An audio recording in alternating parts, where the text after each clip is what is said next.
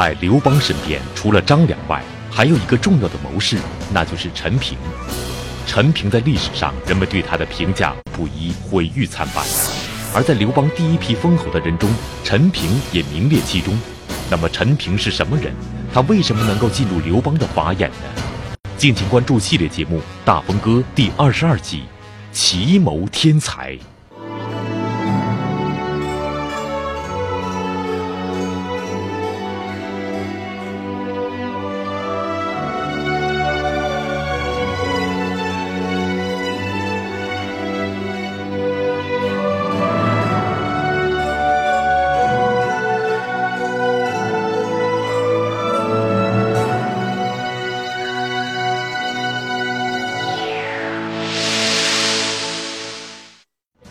在刘邦集团有著名的三杰，他们对刘邦贡献极大。其实，刘邦身边还有一位重要的谋士，他虽然不在三杰之列，但却是刘邦的重要参谋，是张良的最佳搭档。此人就是陈平。在刘邦第一批封赏的十个侯中，陈平也名列其中。那么，陈平是什么人？在楚汉战争中，他为刘邦做过什么？河南大学王立群教授做客百家讲坛。为您精彩讲述系列节目《大风歌》第二十二集：奇谋天才。陈平是阳武护永乡人，就今天河南的原阳。陈平是农村户口，啊，他家里有那么三十亩地，他哥，因为史书记载，兄伯就是他哥哥。在种地，不让陈平种。陈平这个人有一个特点，长得特别美。《史记》可是很少对一个男人他的外貌做评价的。我们在讲汉武帝的时候，曾经提到过司马相如，《史记》对司马相如的长相一无描写，但是对陈平有。四个字的描写，前两个字叫人长，个子很高；后两个字叫美色，合起来就是平人长美色。那么从这个评价可以看出来，陈平是个美男子，啊，按我们今天的说法，就长得很帅呀、很酷啊。呃，总而言之，陈平长得很漂亮。但是陈平什么也不干，他家里他和他哥哥居住，没有写交代他的父母亲，和他哥哥居住，他哥哥种地，他就读书游学，结果惹得他嫂子很不高兴。他嫂子就觉得陈平完全不管家里的挣钱养活家，所以他嫂子说了两句话：“有叔如此，不如无有。”有这么个小叔子。还不是没有，没有少一个吃的，是吧？个子长得那么高，长得很帅，那不挣钱呢。所以陈平他嫂子很讨厌他。结果他哥哥听见以后呢，就把他这一个嫂子，第一个嫂子给休了。按照史书的记载，就是伯闻之，主其夫而弃之。就把陈平的第一个嫂子给休了，休的原因就是他这个嫂子容不下陈平。这是记载陈平的两个特点。等到陈平长大了，该娶老婆了，很麻烦。虽然陈平长得很漂亮，但不会挣钱，所以富人不愿把女儿嫁给陈平，穷人。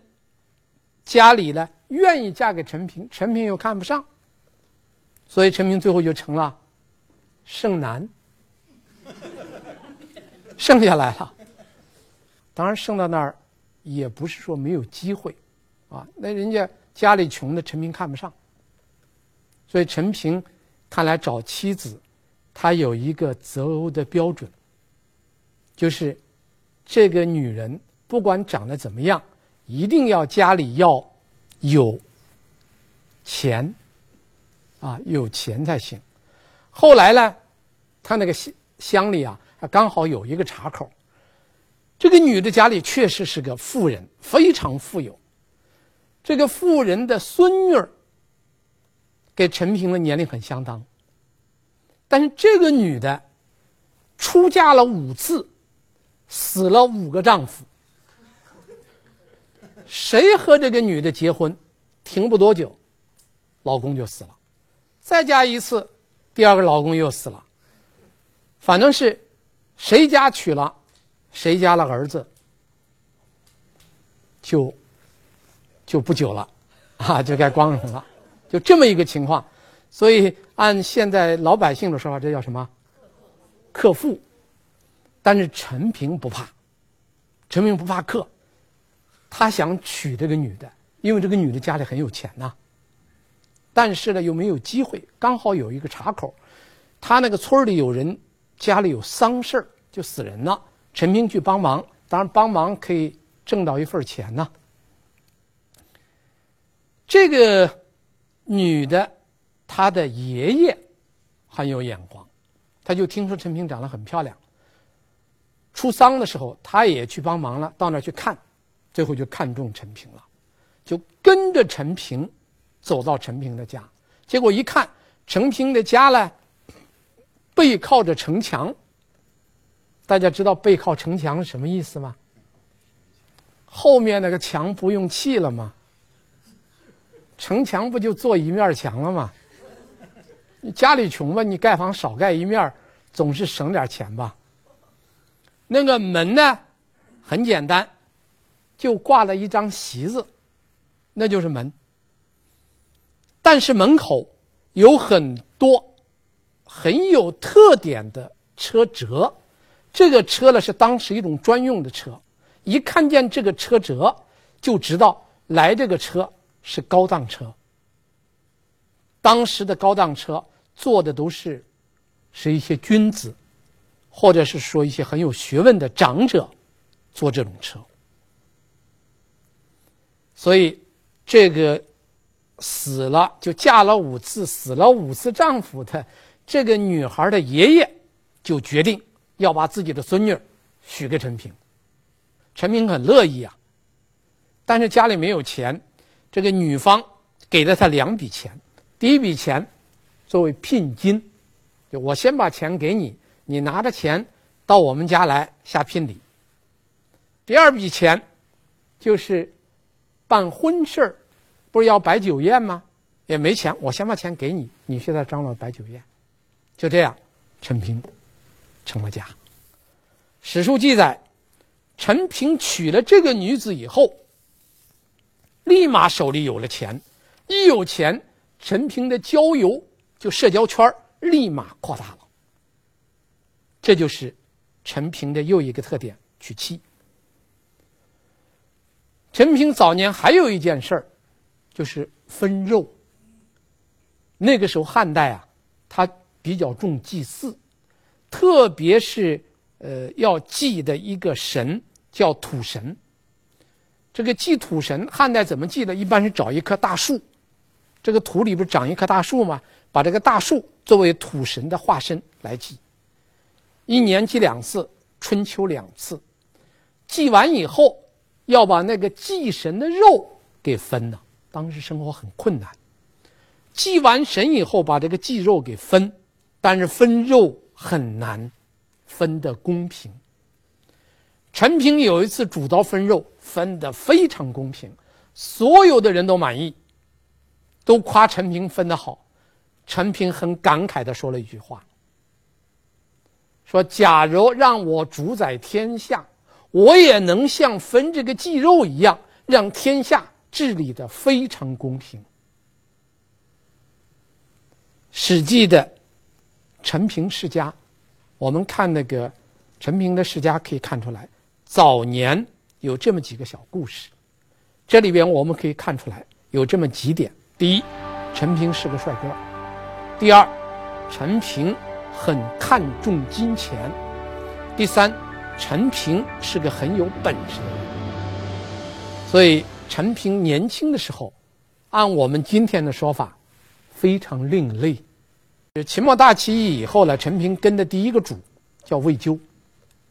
魏咎呢是在陈胜吴广起义的时候比较早的封的一个魏王。陈胜起义以后啊，就派了很多人到各地去，也在各地呢都立六国的后代。当时陈胜有一个想法，立了六国的后代越多，那么秦的对立面越多，自己的压力就会减小了。所以在这种情况下，魏国王室的后裔魏咎被立了。立过以后呢，陈平就去投奔了魏咎，在魏咎手下干的时间很短。陈平就跑了，陈平跑的原因是两个：第一，他向魏王就是魏咎提过很多建议，魏咎不听。也就是说，魏咎没有意识到陈平的重要，听不进他的意见，这是第一点。第二点，有人说陈平的坏话，进谗言，和陈平跑了。跑了以后，陈平这一次走，实际上等了很长时间，差不多等了两年。项羽打完巨鹿之战，经过他的家乡，就是今天的原阳，然后陈平就加入了项羽集团，然后跟项羽一块入关，这就跟定了项羽。跟了项羽以后。项羽手下这个封的十八个诸侯王中间，有一个王叫殷王，殷王叫司马昂，这个人是项羽封的。这个人所处的位置在哪儿呢？就在今天的呃河南省的北部，啊，他的都城就河南的淇县，在这个地方。司马昂当。刘邦还定三秦，杀出函谷关以后，司马昂看见刘邦的势大，就叛楚归汉了。所以项羽很生气，派陈平去平叛。结果陈平到那以后，把这个司马昂呢打败了，把殷王打败了。所以这个殷王呢又归顺项羽了。但是后来，刘邦又把这个殷王司马昂打败，把这个英国给灭了。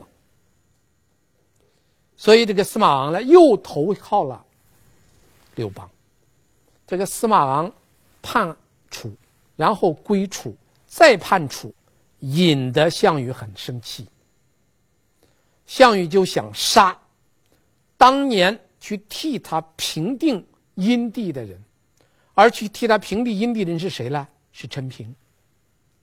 所以这就连累到陈平了。所以陈平一看项羽要杀他，陈平就把自己这个时候他在项羽手下已经做了比较高的官了，叫都尉，还赏了很多钱。他把他的官印还有他的赏金往那一放，逃了。往哪儿去了？逃到刘邦那儿去了。这是陈平的第二次跳槽，就从项羽那儿逃到刘邦那儿。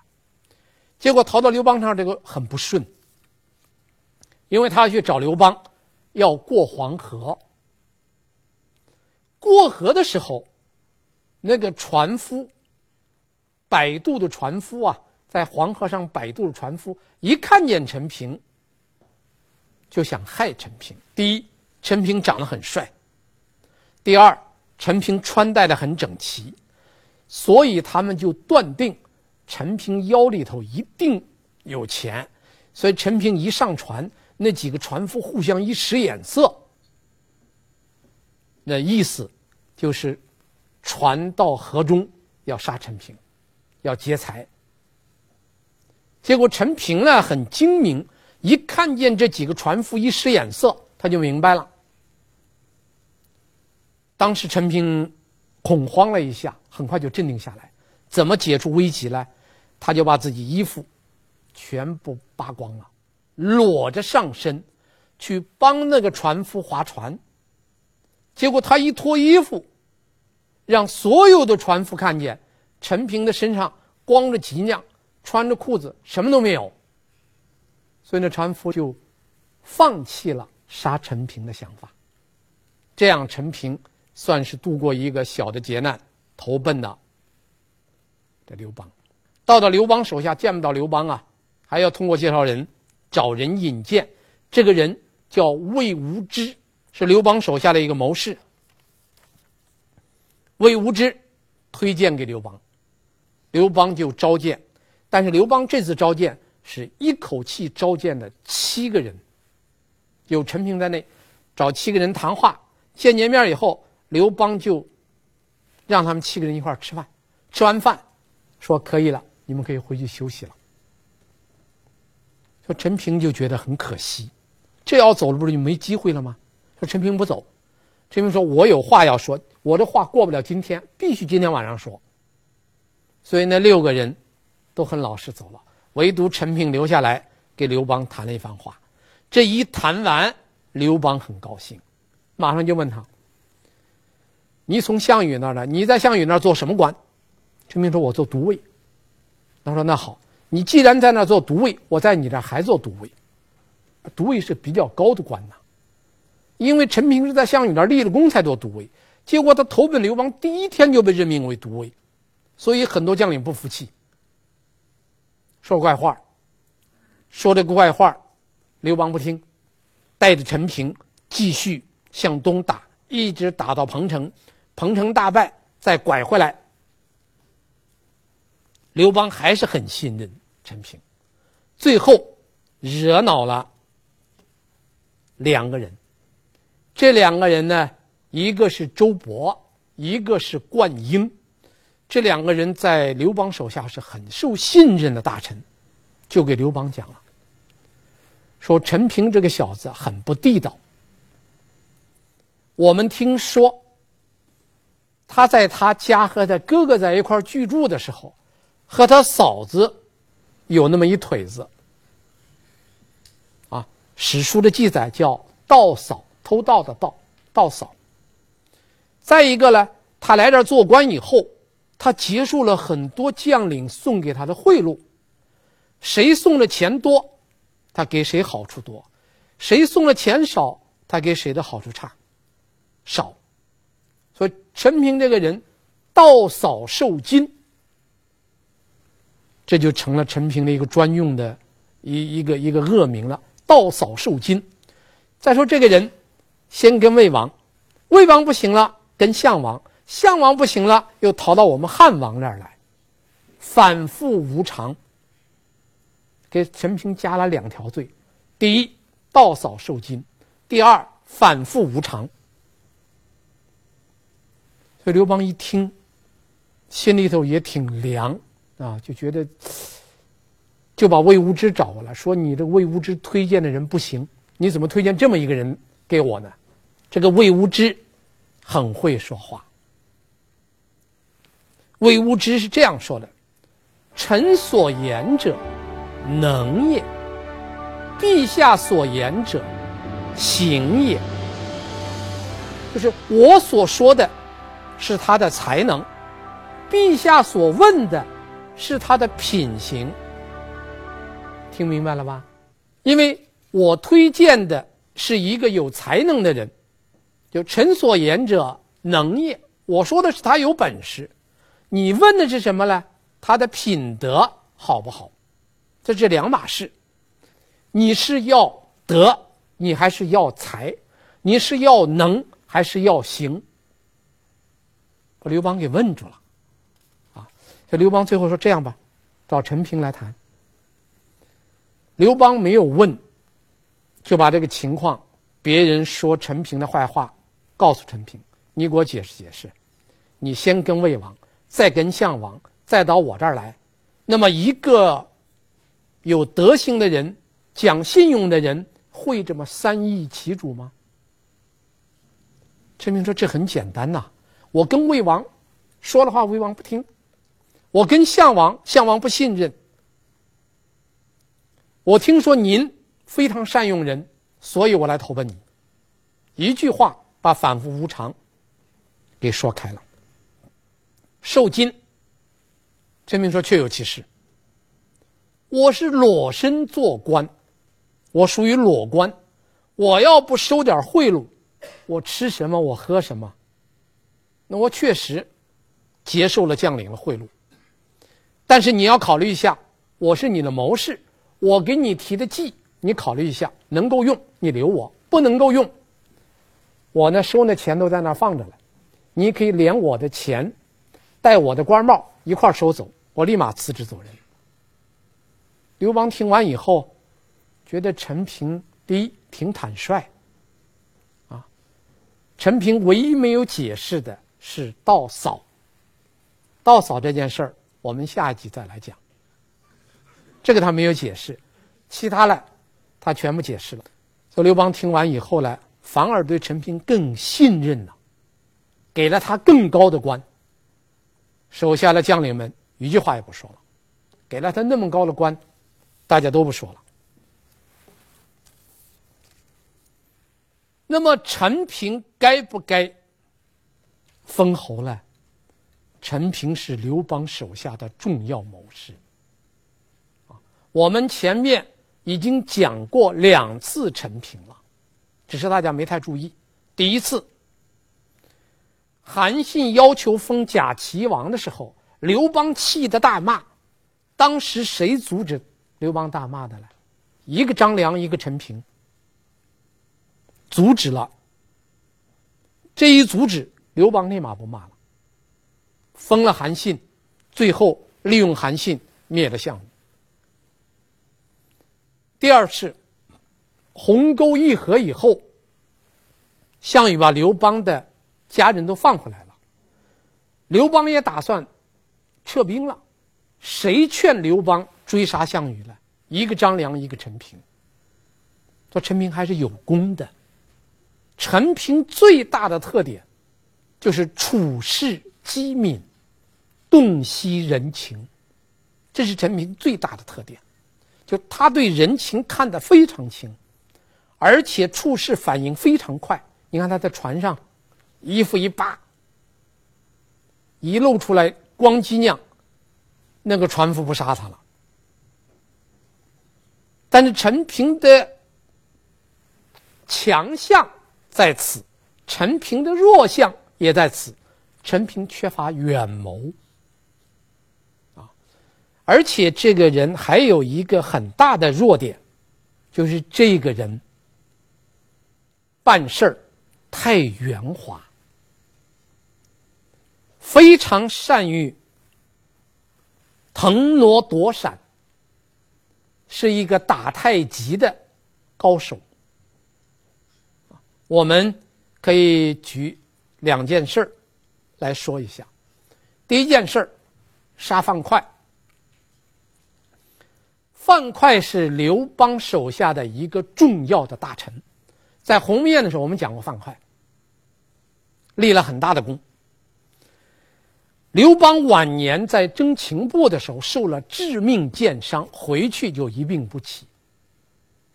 在刘邦病危期间，有人向刘邦反映，说樊哙要在你死以后杀赵王刘如意和杀戚夫人。刘邦一听，相信了，然后就召陈平来商议。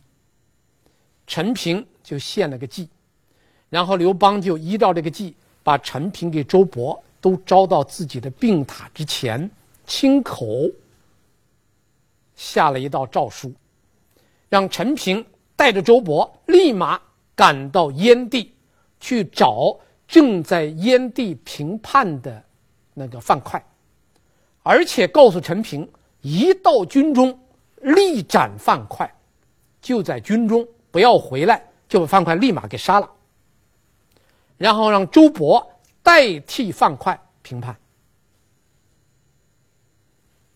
都安排好，然后周勃跟陈平两个人就坐着车，从长安赶往燕地，燕地就现在北京这一带，长安就今天的西安这一带，那个时候坐着那个马车，从西安到北京，得走一段时间，两个人就在路上商量。陈平说：“这个范哙啊，不能杀。皇上给我的旨意是到军中立斩范哙，但是现在范哙不能杀。他，你想想，范哙占了三条：第一，他是刘邦的故人、老朋友；第二，范哙有很大的功劳；第三。”范哙给刘邦两个人是连襟儿，什么意思呢？范哙的老婆吕旭，刘邦的老婆吕雉，两个是亲姐妹。你想想，有这么三层关系。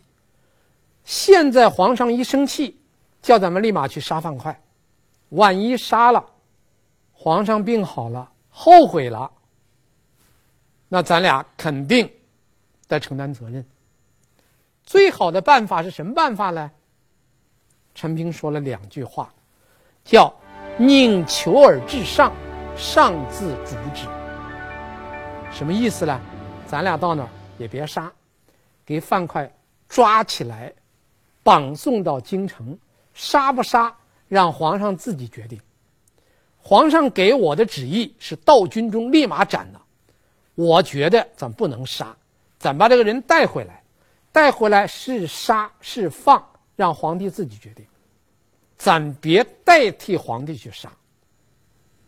周勃说好，当周勃没有陈平智谋多啊，就听陈平的了。到那儿以后，果然把范哙抓起来，抓起来，周勃就留到那儿评判呢。然后，陈平带着范哙就往京城走。走到半道上，就听说刘邦死了。一听说刘邦死了，这陈平就坐不住了，他不再跟着范哙的囚车走了，他一个人骑着马直奔京城，先跑了。因为他知道抓了范哙，谁最恼他了？是范哙他老婆。现在刘邦一死，范哙他了老婆也成精了。你想想，刘邦一死，现在谁最大？吕后最大。吕后要最大，范哙的老婆是吕后他妹妹，那就是老二了。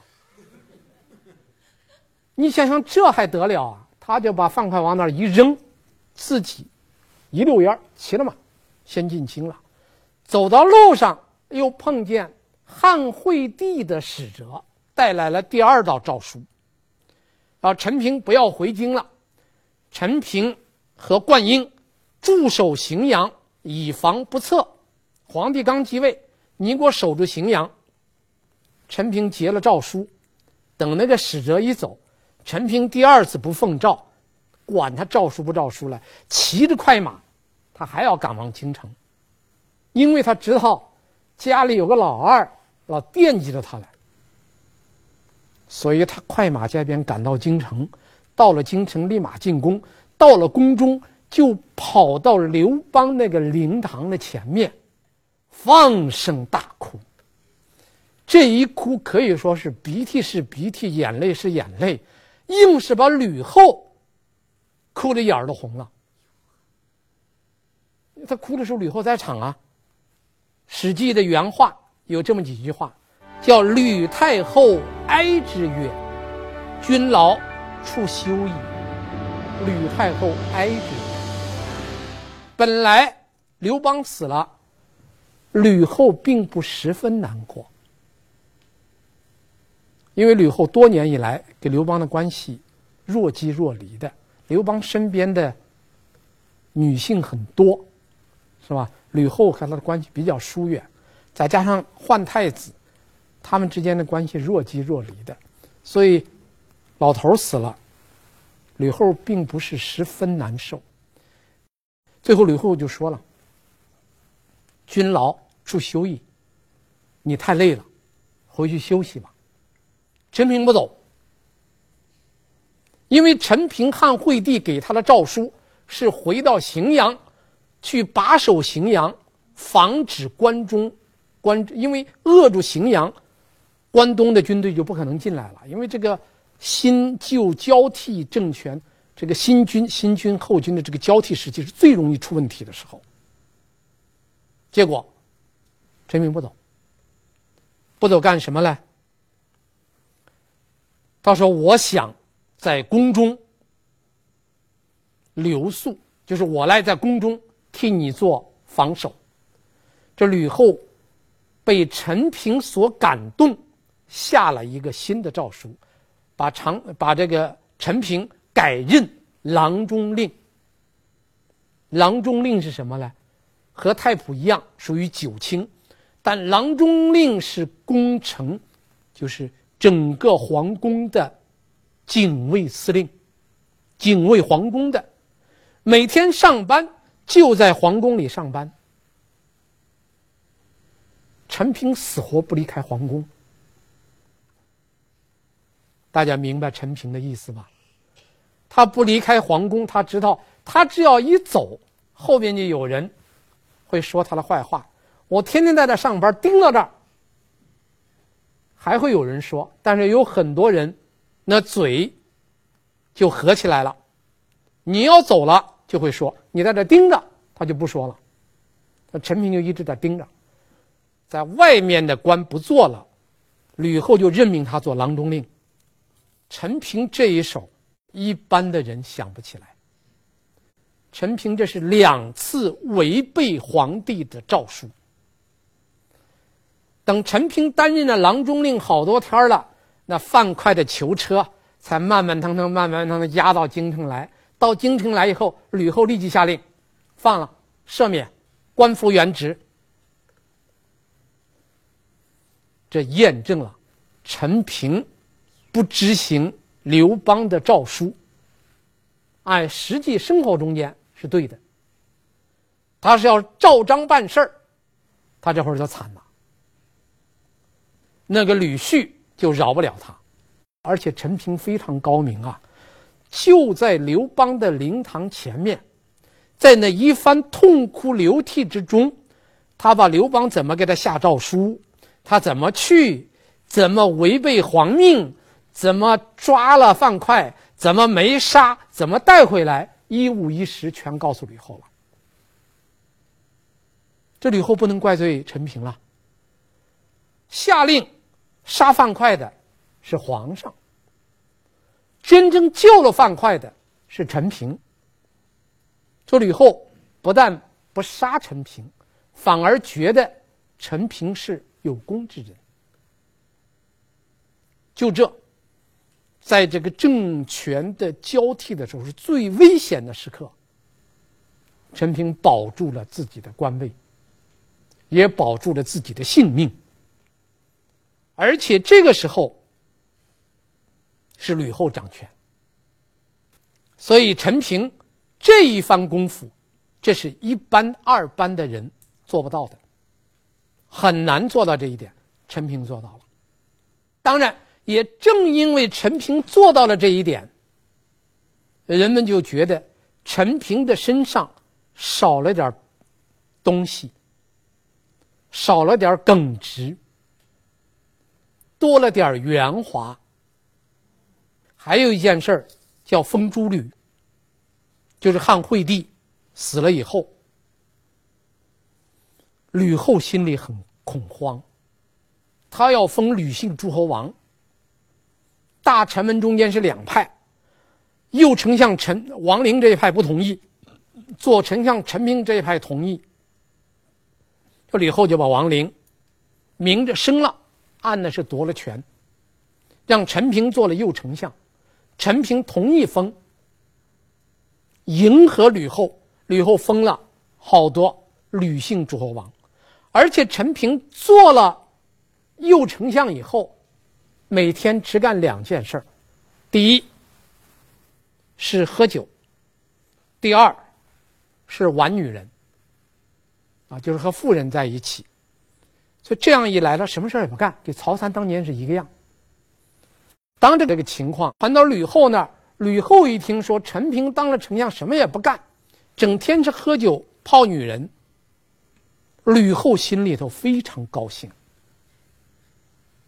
因为吕后就不想让陈平管更多的权力。吕后又找不出来第二个人能够代替陈平的资格、功劳、名声、才干，找不出来，只能让陈平干，又不想让陈平揽那么多权。陈平刚好看透了吕后，你让我干，实际上不想叫我管事儿，我就挂个名，整天喝酒玩，吃喝玩乐。他越是吃喝玩乐，吕后越高兴，陈平的地位越巩固。一直到吕后死，陈平还在右丞相位上。等吕后死定了，陈平给周勃联手，给吕的姓吕的全给杀了。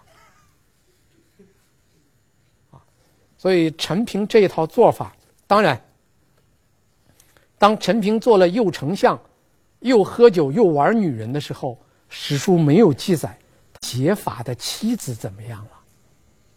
大家还知道那个女人吧？嫁了五次。死了五个丈夫，第六次这个丈夫硬是克不死，啊，死活克不死，而且活了很长时间。刘邦在世，他活着；惠帝在世，他活着；吕后在世，活着；文帝在世，他还做丞相，一直到文帝初年，这陈平才死。他是越克越活得长。当然，陈平这套本事。给他带来了很大的负面影响，特别是在吕后期间，他那个圆滑，所以在陈平的身后，人们对陈平的评价，臧否不一。就有人说他好，有人说他不好，一直到现在，我看了很多材料，跟在今天的史学界对陈平的评价，反映的不一。有人说陈平如果不这样，他无法自保啊。有人说陈平太圆滑了。那么究竟我们该怎么样评价陈平呢？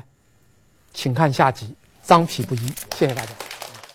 在刘邦创建大汉王朝的过程中，身边有一个重要谋士，他屡献奇绩，屡立奇功，一度成为大汉王朝的丞相。这个人就是陈平。然而，陈平在历史上却是一个评价不高、争议很大的人。一个功勋卓著的开国功臣，为什么会受到后人的指责和非议呢？河南大学王立群教授为您讲述系列节目《大风歌》第二十三集：臧否不一。